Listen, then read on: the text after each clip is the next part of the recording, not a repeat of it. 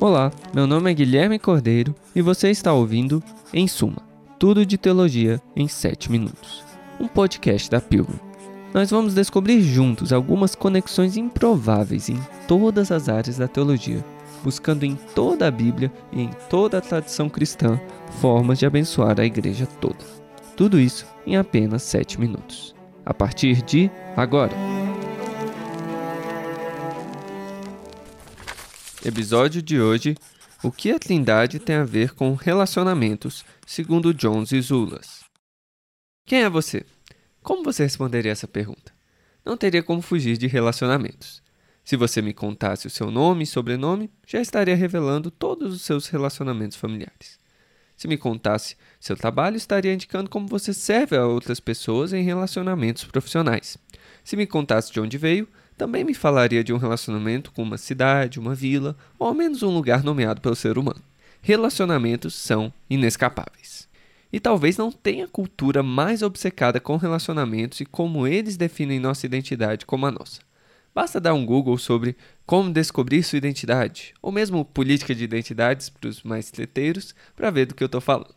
E vamos apontar hoje como tudo isso tem uma origem cristã. Como o teólogo ortodoxo grego e bispo de Pérgamo, John Zizulas, aponta, essa ideia de relacionamentos pessoais como cruciais para a identidade humana tem uma origem histórica no cristianismo.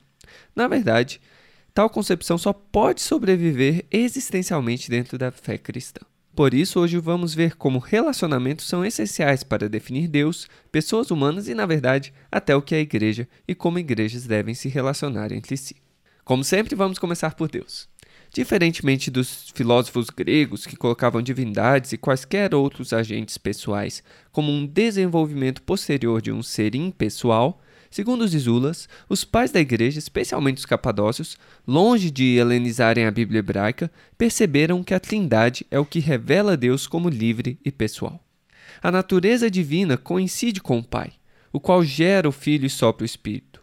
O Ser Supremo é relacionamentos de comunhão ou seja, o próprio ser de Deus coincide com um ato livre de comunhão, em que o Pai livremente quer estar com o outro, com as pessoas divinas únicas e concretas do Filho e do Espírito, únicas e concretas justamente por seu relacionamento singular com o Pai. Daí os pais da igreja as chamarem de hipóstases, exatamente para marcar sua singularidade. Ou seja, pessoas são extáticas, um movimento orientado para fora de si para livremente afirmar o outro.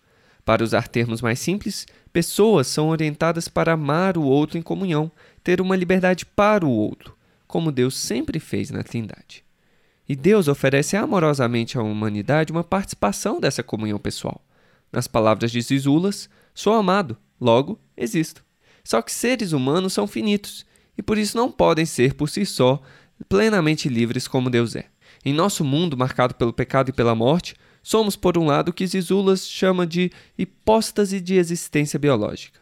Todos nascemos de uma comunhão sexual entre duas pessoas, a qual, em seus melhores momentos, carrega um amor que aponta para o nosso destino como criaturas de encontrar comunhão ao vermos o outro.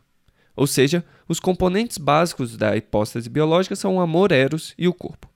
Mas temos paixões. Elas dificultam o destino apontado para nossa vida, várias necessidades naturais tiram nossa plena liberdade. E a própria separação individualista de outras pessoas também a tiram. Nas palavras de Zisulas, o corpo tende para a pessoa, mas finalmente leva ao indivíduo. E para ele, o indivíduo só pode acabar em morte, na qual finalmente fica isolado de tudo e todos.